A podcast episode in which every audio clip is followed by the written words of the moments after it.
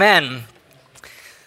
Schön, wunderschönen guten Morgen auch von meiner Seite. Schön, dass ihr da seid im 11 Uhr Gottesdienst. Wir hatten vorhin schon eine richtig starke Zeit im ersten Gottesdienst. Ich habe es da schon gesagt, es ist schön, äh, dass du dich dazu entschlossen hast, bei diesem wunderbaren Wetter drin zu sitzen äh, und Zeit mit uns zu verbringen und die Sonne erst ein bisschen später zu genießen. Ich glaube, wir werden noch genug Sonnenstunden haben heute und auch in diesen nächsten Wochen. Das Wetter sieht hervorragend aus und es wird nicht mehr Winter, okay? Es geht alles nur noch vorwärts, von mir aus weiter so wie bisher bis Nikolaus und ab da besser. Genau, das ist so mein, das ist mein, meine Meinung, ja, wenn es ums Wetter geht. Ist, ich freue mich drauf, dass es warm wird. Und vielleicht hast du es auch schon so bemerkt, du bist durch die Stadt gelaufen, hast vielleicht hier und da mal einen Kaffee getrunken oder vielleicht schon ein Eis gegessen. Du merkst es, die Menschen in Deutschland, die sind eigentlich das Unterschied wie Tag und Nacht, von Winter zu Sommer, oder? Weißt du, so im Winter, du läufst rum und alles ist trist und jeder ist irgendwie so in sich selbst vertieft und alle so ein bisschen kriescremig drauf und keiner redet miteinander. Und sobald die Sonne da ist, blüht auf einmal alles auf, oder? Es blühen nicht nur die Blumen draußen, es blühen nicht nur die Bäume, sondern die Menschen fangen an aufzublühen. Auf einmal kann man freundlich sein, auf einmal kann man grinsen, auf einmal kann man Dinge locker sehen, auf einmal hat man Spaß am Leben und man verbringt Zeit draußen. Und passend zu dieser Frühlingszeit, zu diesem Neuerwachen, ähm, starten wir heute hinein in eine Predigtserie, die sich auch darum dreht, nämlich um Frühlingsgefühle. Es geht um verliebt, verlobt und verheiratet sein. Das ist so die, die Thematik, die uns beschäftigen wird in diesen nächsten vier Wochen. Und wenn du dir Statistiken anschaust oder dich in deinem Freundeskreis umschaust, bemerkst du eigentlich relativ schnell, Beziehungen und Partnerschaften scheinen gar nicht so einfach zu sein. Wisst ihr, die Statistik in Deutschland heute ist, dass 35 Prozent der Ehen innerhalb der ersten 25 Jahren geschieden werden. Das heißt, mehr als jede dritte Ehe, die geschlossen wird, hält nicht stand. Warum ist es so schwierig, in Partnerschaft zu leben? Warum ist es so schwierig, in Ehe zu leben? Warum gibt es so viele Leute, die einsam sind, die nicht mal den, einen guten Partner finden? Warum gibt es so viele zerbrochene Herzen? Warum gibt es so viel Leid, wenn es um dieses Thema Beziehung geht? Genau um diese Fragen wollen wir uns kümmern in diesen nächsten Wochen. Wir werden sie beleuchten und ähm, verschiedene Dinge aus der Bibel anschauen und eigentlich zu dem schauen, der uns alles lehrt. Und dieser Mann heißt Jesus Christus. Christus, okay? Und er wird uns mit hineinnehmen und uns zeigen, was es bedeutet, in Partnerschaft zu leben. Und mir ist ganz wichtig, ich gebe diese, diese Werbung, mache ich eigentlich gleich zu Beginn der allerersten Predigt in der neuen Predigtserie, dass wir zum Abschluss dieser Predigtserie einen äh, Beziehungsseminartag haben werden. So der letzte Sonntag der Serie, eine Woche drauf an dem Samstag, ist dieser Beziehungsseminartag. Und mir ist es ganz arg wichtig, dass du weißt und dass es von Anfang an auch so kommuniziert wird, dass wenn du dich da anmeldest, dich keiner dumm anschaut und denkt, du hast Eheprobleme oder du hast Beziehungsprobleme, okay? Sondern es geht darum, dass wir in unserem Herz und in unserem Kopf feststellen, vielleicht könnte es ja durchaus sein, dass wir nicht alles wissen.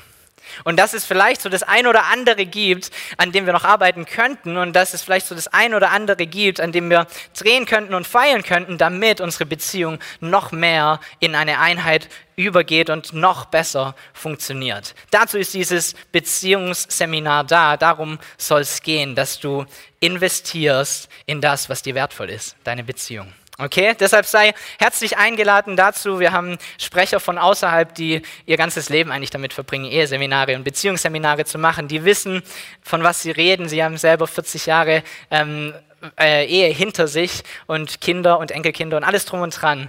Ähm, die haben sehr viel Autorität und es wird eine sehr, sehr gute Zeit. Deshalb jetzt schon mal für dich herzliche Einladung. Vermerkst dich schon mal, mach ein Kreuz in deinem Kalender. 12. Mai, Beziehungsseminartag.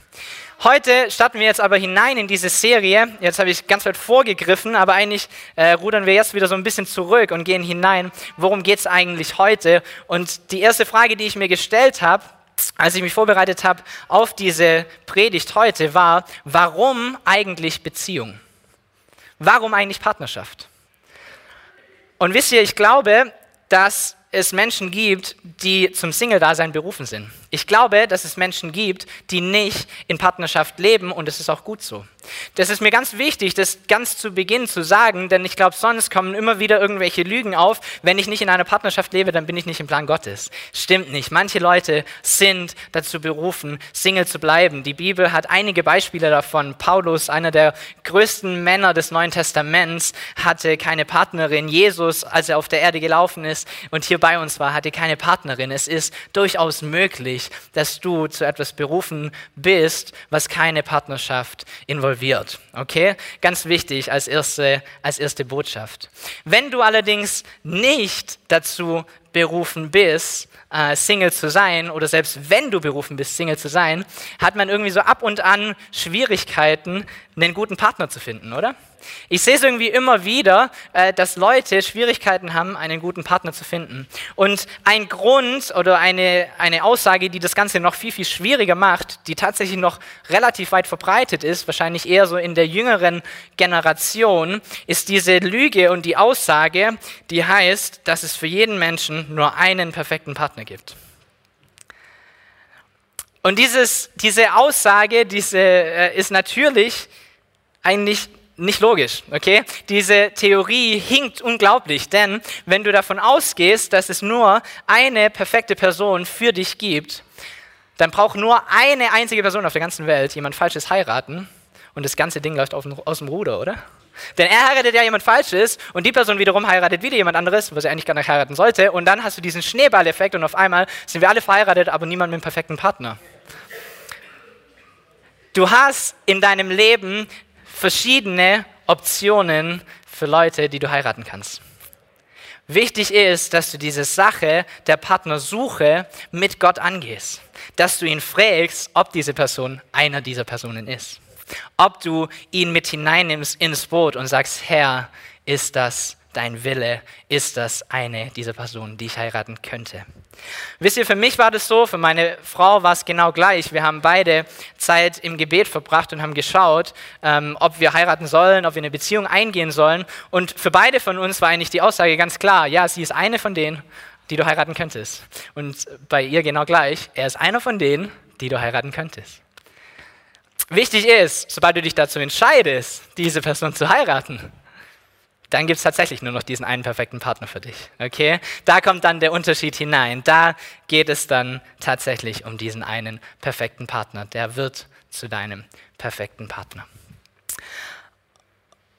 Und vielleicht tust du dich irgendwie schwer, ähm, damit Single zu sein. Und das liegt daran, wenn du Single bist, dass du dich höchstwahrscheinlich nach einer Partnerschaft sehnst. Ich meine, unsere ganze Welt ist irgendwie aufgebaut in Partnerschaften. Du siehst es überall, wo du hinschaust, hast du Partnerschaften und Familien und alles Mögliche und du sehnst dich nach dieser Partnerschaft. Und der Grund dafür, warum du dich danach sehnst, ist, weil es in dich hineingelegt wurde weil es von Gott von Anfang an eigentlich genauso bestimmt war. Wisst ihr, wenn ihr die ersten paar Kapitel der Bibel anschaut, wenn ihr in 1. Mose 1, 2, 3 nachlest, wie Gott diese Erde geschaffen hat, dann merkt ihr ganz schnell, dass Gott in Beziehung die Erde erschaffen hat für Beziehung. Gott selbst war in perfekter Beziehung. Er lebt uns vor, was es heißt, in Beziehung zu sein. Er ist Vater, Sohn und Heiliger Geist, drei Personen und trotzdem eine unglaubliche Einheit. Genau den richtigen Weg, genau den richtigen Plan. Sie gehen zusammen voran. Sie ergänzen sich gegenseitig. All das, was in unserer Partnerschaft passieren sollte, passiert und wird vorgelegt von unserem Vater im Himmel, der zusammen mit dem Sohn und dem Heiligen Geist eine unglaubliche Einheit bildet. Und so schafft Gott alles, die ganze Erde, jeden Strauch, jeden Baum, das Meer, alles, was du sehen kannst heute, wird geschaffen von ihm in Beziehung und für Beziehung. Und dann kommt das Highlight seiner Schöpfung und er schafft den Menschen. Und dann steht dran, das ist ein ganz witziges Kapitel eigentlich, dass Adam erschaffen wurde und dass er dann, dass Gott dann die ganzen Tiere der Erde an ihm vorbei gehen lassen hat. Und er war auf der Suche nach einem Partner für Adam und gleichzeitig durfte Adam jedes Tier benennen. Eigentlich eine coole Aufgabe, finde ich schön. So, du bist ein Löwe, du bist ein Zebra, ist cool. Ähm, und so macht Adam diesen Job für, für Gott und er benennt die Tiere, die an ihm vorbeiziehen. Und jedes Tier kommt durch und sie merken, ja, irgendwie ist es doch kein guter Partner, oder? So mit einem Hund zusammenleben ist schön und gut, aber als Partner, hm?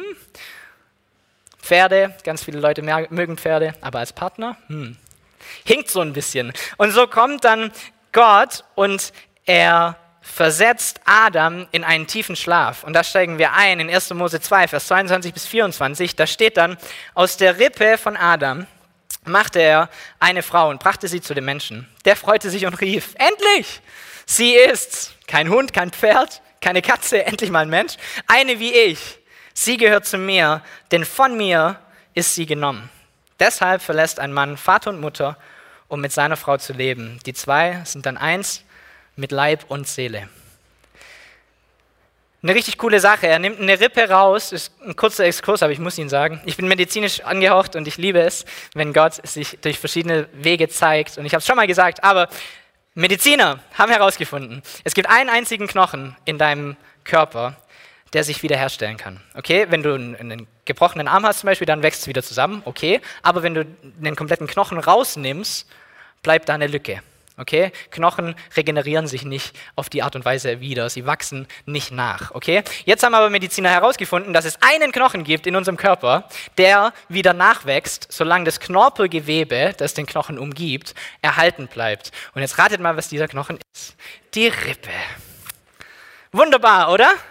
Gott nimmt etwas heraus und gibt dann halt einfach so ein bisschen DNA da mit rein, damit die sich wieder neu bilden können. Coole Sache, oder? Du siehst heute in deinem Körper die Herrlichkeit und die Größe deines Schöpfers. Okay, in allem, was du siehst. Egal, also die Rippe wird herausgenommen von Adam und aus dieser Rippe formt Gott also Eva. In anderen Worten, Adam und Eva waren eins, noch bevor es Eva überhaupt gab. Versteht ihr, Eva wurde gemacht aus einem Teil von Adam. Die Bestimmung, die Adam und Eva hatten, die in dieser Partnerschaft und in dieser Einheit zu leben, war vorhergegeben, noch bevor es Eva überhaupt gab. Das ist der ultimative Plan Gottes, dass wir zusammen in Verbindung sind, dass wir nicht mehr nur einzelne Personen sind. Natürlich haben wir unsere eigenen Stärken und Schwächen und Charakter und was auch immer, aber dass wir vereint als Einheit vorausgehen in das, was Gott für unser Leben hat. Das ist der Plan Gottes. Von Anfang an. Erste Kapitel der Bibel und du kannst es sehen, dass es sein Plan ist. Und so ist es schwierig für Leute, die dann eben diese Partnerschaft nicht haben, Single zu sein und zu sagen, hm, ja gut, dann habe ich es halt heute nicht. Ähm, schwierig in dieser Situation drin zu sein. Und ganz, ganz viele Singles habe ich immer wieder erlebt, fangen dann an, sich mit irgendwie einer zweiten Wahl oder einer dritten Wahl oder einer vierten Wahl zufrieden zu geben. Und wenn du Single bist heute und du bist auf Partnersuche und du sehnst dich so richtig nach einem Partner, dann ist mein Wort für dich heute, hey, gib nicht auf und geb dich nicht mit einem Zweitbesten zufrieden, sondern geh die Sache an mit Gott, lass ihn mit dabei sein, check mit ihm, ob es passt oder ob es nicht passt und geh für den Partner, den er für dich hat. Okay? Aber es ist gar nicht leicht, das zu tun und in dieser Situation zu vertrauen, oder? So rückwirkend ist unser Leben immer voll einfach. Wenn du so nach zehn Jahren zurückschaust äh, auf irgendwelche Schwierigkeiten, die du hattest, in der Retrospektive ist unser Leben brutal einfach. Drin zu stecken und zu sagen, ich vertraue ihm jetzt, ist um einiges schwieriger, oder? Aber wisst ihr, es ist so natürlich für uns, immer genau das zu wollen, was wir noch nicht haben, oder? Das ist so ein menschliches Ding, das du irgendwie auf der ganzen Erde immer und immer wieder siehst. Und so sehnen wir uns eben, wenn wir Singles sind, nach etwas, was wir nicht haben, nämlich nach Partnerschaft. Und dann bist du in einer Partnerschaft drin und du beginnst dich besser kennenzulernen und nach einiger Zeit sehnen sich wahrscheinlich vermehrt die Frauen als die Männer nach dem nächsten Schritt, nach einer Ehe. Komm, wir sind doch als Partner gut unterwegs. Lass uns das festmachen und proklamieren vor der Welt und auch vor Gott, dass wir zusammengehören. Und dann bist du verheiratet und so ziemlich von Tag 1, zumindest ging es mir so, ähm, als wir verheiratet waren, frisch verheiratet waren, äh, jedes Mal, wenn du jemanden siehst, und sie bekommen raus, ihr seid verheiratet, ist die erste Frage, wann war's? Zweite Frage, wann kommen die Kinder? So, wenn du verheiratet bist, ganz, ganz oft, so der nächste Schritt ist dann, ich will eine Familie gründen. Ich hätte gern Kinder. Ich würde gerne investieren und kleine Kinder aufwachsen sehen, einen Teil von mir hineinlegen. Und wisst ihr, was Eltern dann wiederum wollen, die dann Kinder haben? Sie hätten gern die Flexibilität, die Freiheit, die Unbeschwertheit, die ein Single hat. Versteht ihr? Der Kreis schließt sich und wir sehnen uns immer nach dem, was wir nicht haben. Eine wichtige Wahrheit und eine Weisheit für dich, was Beziehung angeht und was alles in deinem Leben angeht, womit du richtig, richtig gut fahren wirst, ist, sei zufrieden im Hier und Jetzt. Sei zufrieden mit dem, was du hast. Wenn du Single bist, sei zufrieden, dass du Single bist, denn Single sein hat Positives. Du kannst Dinge tun, die du nachher in der Partnerschaft nicht mehr tun kannst. Du hast Zeit, die du nachher vielleicht nicht mehr hast. Du kannst eine Beziehung aufbauen mit Jesus auf, in einer Art und Weise, wie es nachher schwieriger wird. Wenn du in einer Partnerschaft bist und du bist noch nicht verheiratet, genieße es. Genieße es. Genieß dieses Stadium deines Lebens und sehn dich nicht immer danach, was woanders kommt oder was in ein paar Jahren kommt. Okay? Jedes Stadium hat sein Gutes. Es ist wichtig, dass wir erkennen und lernen, das Positive in unserem Stadium anzunehmen und auch dem entgegenzuleben. Das nicht nur anzunehmen, zu sagen, okay, vielleicht ist das eine oder andere ganz gut, sondern das zu nützen, auszunutzen, dass wir flexibel sind. Auszunutzen, ohne Kinder zu sagen, wir gehen jetzt was essen und dann läufst du einfach zur Tür raus. Wenn du Kinder hast, dauert das ein bisschen länger auszunützen, dass du Kinder hast, dass du investieren kannst in sie, dass du eine Familie bist, dass du was prägen kannst. Ein unglaubliches Geschenk. Sei zufrieden im Hier und Jetzt. Das bedeutet nicht, dass du dich nicht nach mehr sehnen dürftest. Das sollst du sogar. Aber sei zufrieden im Hier und Jetzt. Seh das Positive in der Situation deiner Beziehung, in der du momentan drin steckst. Und ich glaube, ein weiterer, ein weiterer Grund, ein weiterer Faktor, warum so viele Ehen auseinandergehen, so viele Partnerschaften auseinandergehen, es auch so viele einsame Menschen gibt, die erst gar keinen Partner finden, ist, weil es in dieser Welt ein falsches Verständnis davon gibt, was Liebe ist. Wir haben ein verdrehtes Bild davon, was Liebe bedeutet. Und jeder, jeder Künstler, jeder Schriftsteller, jeder Poet, du kannst zurückgehen in was, welches Jahrhundert du willst, jedes zweite Gedicht handelt irgendwie von Liebe.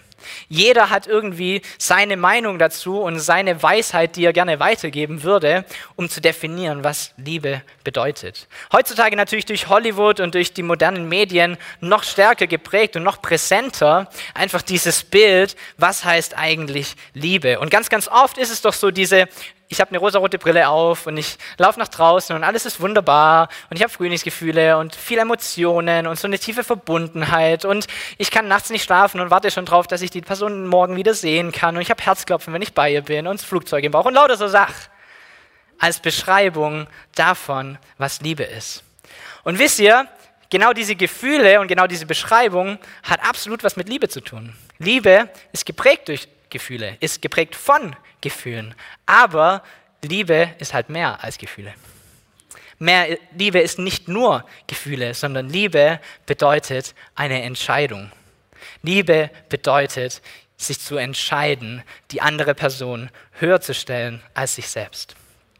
Das bedeutet Liebe. Und wisst ihr, Paulus schreibt im Brief an die Korinther eine sehr, sehr bekannte Stelle. In 1. Korinther 13 widmet er ein ganzes Kapitel der Liebe.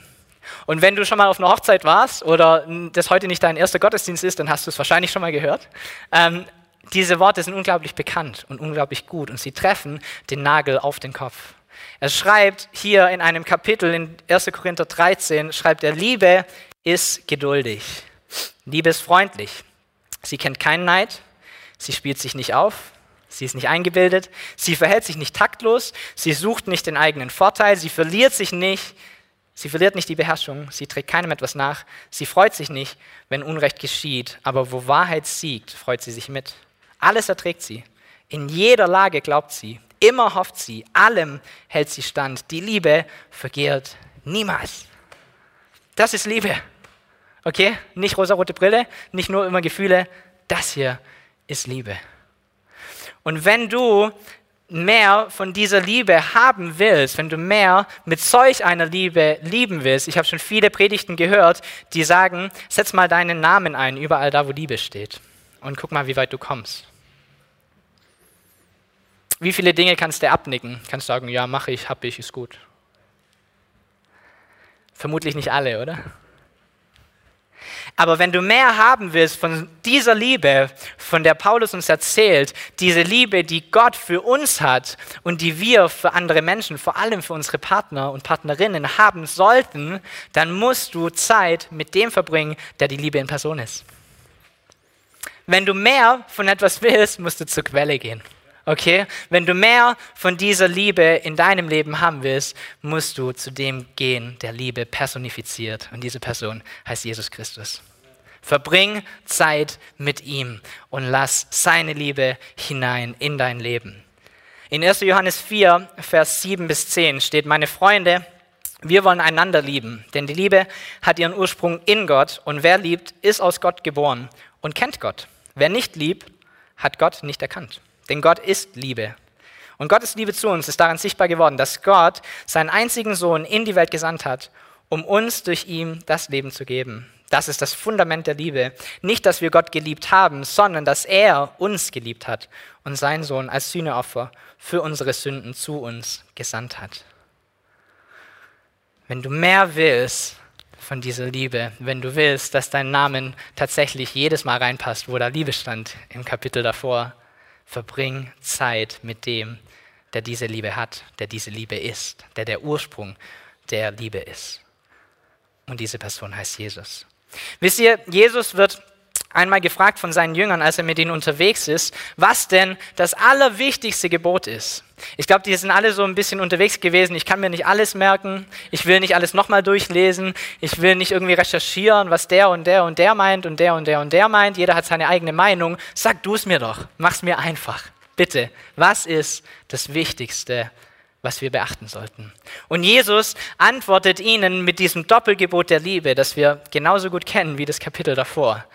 Und er sagt zu ihnen, diese zwei Gebote umfassen alles, was du eigentlich wissen musst. In Matthäus 22, Vers 37 bis 40 steht, Jesus antwortete, du sollst den Herrn, dein Gott, lieben, von ganzem Herzen, mit ganzer Hingabe und mit deinem ganzen Verstand. Dies ist das größte und wichtigste Gebot. Ein zweites ist ebenso wichtig, liebe deine Mitmenschen wie dich selbst. Mit diesen beiden Geboten ist alles gesagt, was das Gesetz und die Propheten fördern. Dieses Gesetz umschließt alles, umschließt das komplette Leben Christi, umschließt den kompletten Plan Gottes für dich und für mich.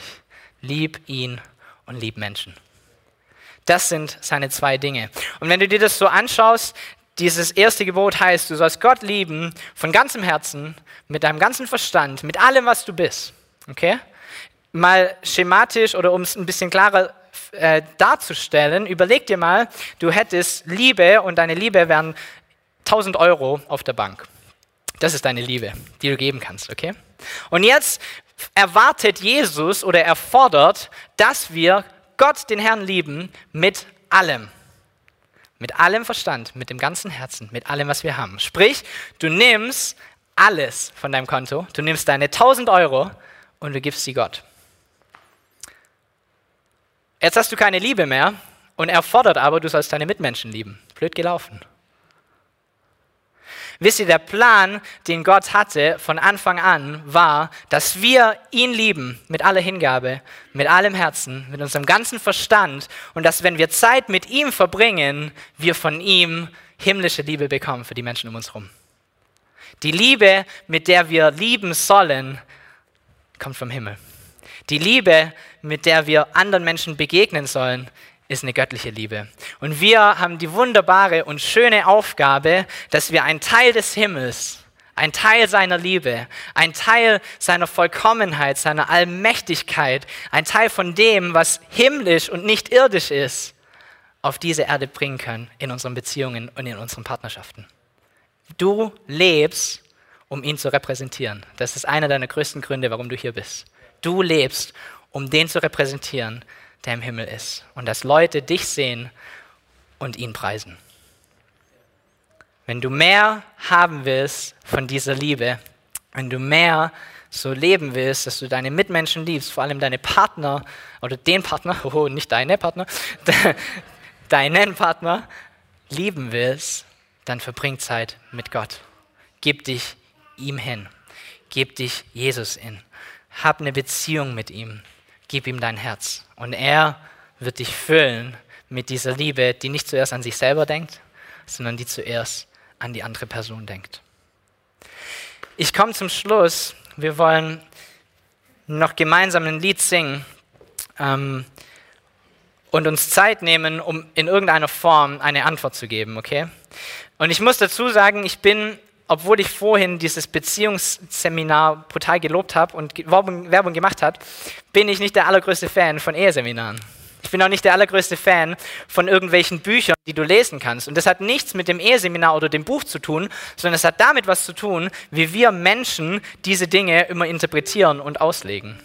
Und so habe ich ganz, ganz oft die Erfahrung gemacht, dass Leute auf ein Eheseminar gehen oder sie lesen ein Buch über eine Beziehung, ganz oft auch nur einer der beiden Partner, und anstatt nach Hause zu gehen und zu sagen, hey, ich habe richtig viel Neues gelernt und das will ich anwenden in meinem Leben, haben sie mehr und mehr Munition, was der Partner alles falsch macht. Versteht ihr? Wir schauen uns Dinge an und wir hören Dinge und anstatt uns an der eigenen Nase zu packen und zu sagen, wo kann ich mich verändern, haben wir auf einmal so viele Dinge, die unser Partner nicht tut. Das ist nicht der Grund von dem Beziehungsseminartag, den wir hier haben werden. Das ist nicht der Grund, warum wir diese Predigtserie gestartet haben. Der Grund ist, dass du heute eine Entscheidung treffen kannst für dich. Nicht für deinen Partner, aber für dich. Du kannst für dich heute entscheiden, dass du eine göttliche Liebe deiner Liebe vorziehst. Und dass du mit deiner Beziehung, die du hast, in deiner Ehe, in der du lebst, in deiner Familie, in der du lebst, den repräsentieren willst, der die Liebe in Person ist. Das ist die Entscheidung, die du heute treffen kannst. Nicht für deinen Partner, sondern für dich. Greif dich an der eigenen Nase, pack dich dort, wo du Veränderung brauchst, wo du Erneuerung brauchst, wo du Liebe brauchst. Und wisst ihr, Gott ist nicht kleinlich, er ist nicht geizig, er gibt so frei und so großzügig. Er ist ein richtig, richtig guter Vater. Und er wird dich erfüllen. Er wird dich erfüllen. Das heißt nicht, dass es immer einfach ist, irgendwie in Partnerschaft zu leben. Das heißt nicht, dass es immer einfach ist, die andere Person zu lieben. Aber du hast die Möglichkeit, es zu tun, wenn du mit ihm verbunden bist. Okay? Die Beziehung, die du hast mit deinem Vater im Himmel, wirkt sich auf aus auf die Beziehung, die du hast mit Menschen, die um dich rum sind. So lass uns zu Jesus kommen, lass uns zu Gott kommen. Lass uns dieses Lied singen, das heißt, tief in mir habe ich Sehnsucht nach dir. Ich habe Sehnsucht nach Gott. Ich habe Sehnsucht nach dem, der mir sagen kann, was Liebe ist. Ich habe Sehnsucht nach dem, der mir gezeigt hat, was Liebe ist. Ich habe Sehnsucht nach dem, der die Liebe in Person ist und ich will ihn lieben mit allem, was ich bin. Mit meinem ganzen Herz, mit meinem ganzen Verstand will ich ihm entgegenkommen. Will ihm mein Herz geben und will erfahren, was es heißt, mit seiner göttlichen Liebe gefüllt zu werden. Und diese göttliche Liebe hinauszutragen in diese Welt, die sie so, so